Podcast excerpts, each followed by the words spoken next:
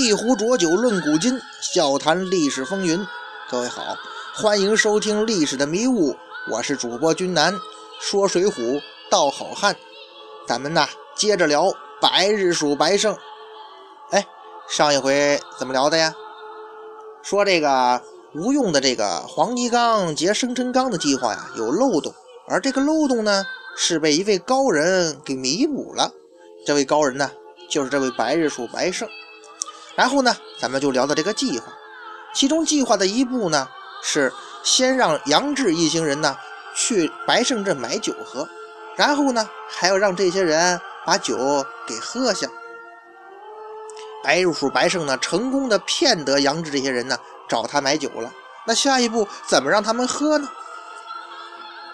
这个书中啊是这么描写的。这个军士先兜两瓢，叫老督管吃一瓢。杨提辖，也就是杨志嘛，吃了一瓢。可杨志哪里肯吃啊？杨志见众人吃了无事，自本不吃。一者天气什么热，二乃口渴难上，拿起来只吃了一半，枣子分几个吃了。只见这十五个人呢，头重脚轻，一个个是面面思绪，都软倒了。哎，上当了。咱看书中这段描写呀，可以知道，杨志这十五个人呢，可不是同时喝的蒙蒙汗药酒哈，可是却是几乎是同时被麻倒的。诸位有心的，您看出哪儿不对劲来了吗？在这段描写当中，咱们可以看到啊，那位老督管先吃了一瓢，虞侯与众军汉是依次吃酒。杨志看众人都吃完了，还没有异常事情发生，才吃。但是啊。只吃了一半，为什么只吃一半呢？因为啊，他吃了一半就软了身体，挣扎不起。半瓢酒就把那强壮彪悍的青面兽给麻倒了，可见这蒙汗药厉害呀！这可比什么闷倒驴、出门倒、三碗不过冈，那烈酒都厉害呀！看到这儿吧，咱们就会发现一个问题。喝半瓢，这杨志就倒了。那先前喝了一瓢的老督管和那虞侯，还有众军汉，怎么没事啊？至少在杨志开始喝酒的时候，他们还没事哎，您说奇怪不奇怪呀？现在咱们知道了，酒里的蒙汗药啊，是吴用下的。蒙汗药已经完全的溶解在酒里了，与正常的酒一样。这也就是说呀，杨志等人喝的那是同样浓度的这个药酒啊。然而事实却是，那年老体衰的那个老督管喝的药酒是杨志的两倍啊。书中怎么说的？老督管喝了一瓢，杨志喝了半瓢，而且药酒在他体内至少潜伏了十分钟。哎，大家可以估摸一下时间哈，这十分钟都没发作。而杨志他是喝的最少的。那么药酒在他腹中待的时间也是最短的，可是他居然跟那老督管几乎是同时出现了麻醉的现象。哎呀呀，柯南同志，这不合情理呀！于是真相只有一个呀，这实在是不应该呀。如果按常理推算，在杨志喝酒之前，应该会有人出现异常吧？那要是这样，这故事又该如何发展呢？咱们假设一下哈。呃，拿拿过蝴蝶结来哈，准备模仿毛利小五郎发声了啊！假如杨志提前发现另外十四人中有任何一个人有异常，那么他绝对不会喝酒啊。那要这样的话，结局会变成什么样呢？他一定会先一刀劈了这白胜，然后拼死与其余的七个人搏杀。这样一来，最后的结果是怎样，咱们就不好推测了。但是可以肯定的是，这七个人中，你至少得有个一多半人要丧命黄泥冈吧？其中弄不好就有这位智多星吴用。如果他事先不逃跑的话，您说说，这个计划得是多么的凶险呀？可奇怪的是呢，这只是我们的假设而已。这些事儿并没有真实的发生在故事当中。现实是什么呢？杨志被麻倒了，是被人用蒙汗药麻倒的。这一点毋庸置疑，而在酒中下药的吴用，书中也明确的表明了。那还是刚才那个问题呀，杨志为何与老督管几乎同时中招，二者几乎没有出现时间差？这到底是怎么一回事呢？毕竟他们俩中招的时间和药量都不同啊。嘿，其实啊，这就是咱们今天的主人公白胜的功劳了。当白胜和吴用等人合伙演了一出戏，把白胜的一桶酒喝干净之后，这位白日鼠的精彩表演开始了。他先是对吴用一伙呀大喊大闹，不依不饶，后又对杨志的军汉呢撒泼卖颠，后来半推半就之下，把酒卖给了杨志手下的军汉。当军汉首先摇出两瓢酒的时候，白胜是手快眼疾、神不知鬼不觉的，在第二瓢酒中再一次下了蒙汗药，加了药量。这手乾坤大挪移，那可是真功夫，不苦练十年八年，那是不敢轻易施展的，出老千的功夫。当时啊，军汉把一瓢给了老督管，一瓢给了杨志。老督管先喝完，其他人接着喝。杨志见其他人喝了酒没事儿，才开始喝酒啊。但是这个时候，杨志手里的酒和其他人的酒就不一样了。其余十四个人喝的酒是吴用用药下了酒，对吧？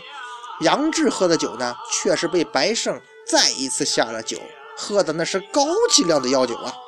所以，当他看到别人没事儿，那只是蒙汗药药效还没有发作，他认为没事儿自己也喝了酒，最终呢，杨志也着了道啊。哎，那位说，这白胜是怎么知道那军汉把哪一瓢酒给这杨志啊？嘿嘿，咱这就看出白日鼠的这个机智和经验了。在这支队伍当中，杨志支队伍哈，那个老督管资历最老啊，地位最高，他老婆是那个什么梁中书的奶妈嘛，对吧？当然了，他会喝第一瓢，杨志只能喝第二瓢，也就是那高浓度的药酒。于是，大名鼎鼎的青面兽就这样败在了名不见经传的白日鼠手中。那么，白胜的这些精彩表现，书里头说过吗？书里头啊没有明说，但是啊，咱也不是空穴来风啊，他有线索呀。为什么这么说呀？这个晁盖，晁盖这个书中啊，记述啊，晁盖道哈，黄泥冈东十里路，地名安乐村，有一个闲汉，唤作白日鼠白胜，也曾来投奔我，我曾经啊赞助他盘缠。晁盖是什么人呢？那是当地黑白两道通吃的地头蛇呀，他可不是慈善家，也不会白白送人钱物的，更不会白白帮助别人。如果说这个白胜没什么真功夫，这朝天王是不会慨然相助的，他只会对有用的人感兴趣。初中嘛，不是说了吗？何清的弟弟去投奔过晁盖呀，由于没什么真本事，就没有被晁盖留下重用啊。白胜这个人跑得快，手上有功夫，人又机灵，后来肯定会用到啊。于是晁盖才资助白胜，就是因为有真功夫，临场应变能力强，所以呀。白胜在黄泥冈上才有了如此精彩的表现。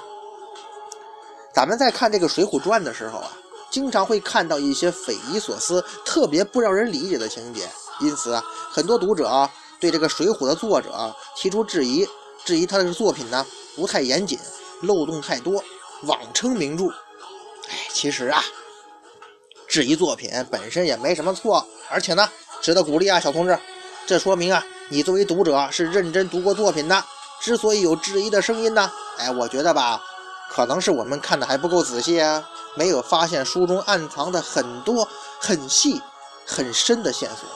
就像这次白胜的异军突起，几百年来众多学者名宿用挑剔的眼光审视了这本书无数遍呢，说明这本书的阅读研究价值那是毋庸置疑呀。名著这个无上荣誉。是经得起时间考验的。若想读懂名著，还得多下功夫呀。本来吧，想把这句话放在以后说，又怕哥几个误会我，再说我是胡说八道、牵强附会，所以嘛，提前告知。本身读书这种东西嘛，仁者见仁，智者见智，大家伙儿，哎，各家之言嘛，包容为先啊。书归正传了啊。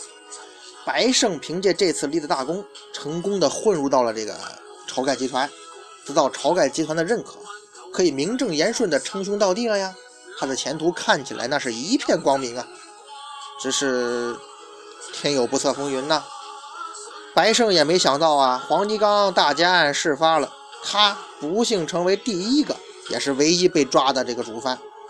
白胜虽然堵住了这个吴用在黄泥冈这个计划的漏洞，但是啊，他没有办法堵住这吴用在安乐村留下的巨大破绽呢。他不幸被捕了，在大牢里，他挺刑不过，招出了晁盖等人，做了可耻的叛徒。前面咱们说石谦的时候，也讲过石谦可能出卖过杨雄、石秀，但是这个书中没有明说哈。白胜的这次出卖朋友、出卖兄弟，那可是证据确凿的哈，都都在书中写了的。这个在江湖之上背叛、叛徒，那是最被痛恨的行为和人，没有之一啊。虽然说别人被抓，也不一定不会做叛徒。比如咱们说这个吴学究，只是他心眼多，一直躲在晁盖家，估计就是防着这一手呢。但是毕竟别人都没被抓呀，就你白胜被抓了，所以这白日鼠吧，只能悲叹自己运气不好，做了这个吴用破绽百出这个计划的牺牲品。再往后啊，这日子呀，白胜过得是很悲惨的，很悲惨。虽然说晁盖还是把他救出大牢。带到梁山之上做了一个小头领，但是他始终只是一个头领。可能吧，晁盖把白胜放到最后的位置，哈，就是要警示每一个新加入的头领们，看看排最后，呃，排在那个倒数第三，反正是后边吧，排后边那个白胜了吗？那就是背叛大哥的下场。这个时候，哎呀，估计这白胜啊，那是生不如死，度日如年呐。他只能眼睁睁看着一个新来的头领一个又一个坐到自己前面，自己呢只能忍受别人的蔑视和不屑。黄泥冈上的荣耀不在，功劳也不在，跟随他的始终是无尽的羞辱啊！叛徒这个十字架，把他架在了梁山的最底层啊！所以啊，如果不是梁山泊高层领导有其他的意图，一百零六位的排名，那肯定不是他真实排名啊！他真实的排名应该是 一百零八位。当然了，由于白胜和石谦、段景柱是一个部门的同事，同属这个梁山情报科，三个同事之间，谁是一百零六，谁是一百零八，还有什么意义吗？白胜的一生啊，是标准的小人物的一生，小人物就是大人物的玩偶，注定难有幸福与尊严啊。哎，好容易熬到朝廷招安了啊！梁山泊被招安哈，可以堂堂正正做一个清白的大宋朝廷。你好歹是个平民百姓，咱不当官，哪怕是……可是啊，连年的征战和厮杀依旧无限延伸的他的屈辱。终于啊，时光来到南国的杭州，在杭州，这位白日鼠白胜得了瘟疫而死。活着的时候悲催屈辱，死的时候也是窝窝囊囊。不明不白，白胜的一生就这样结束了。我们的工作还要继续。至于说最后也是最重要的那个评价的工作，我觉得好像也没什么必要了。一个出卖兄弟的人，一个背叛道义的人，一个贪生怕死的人，不管有多么冠冕堂皇的理由，他都不可能是我们心中的英雄，心中的好汉呐。因此，白胜的结论就是。No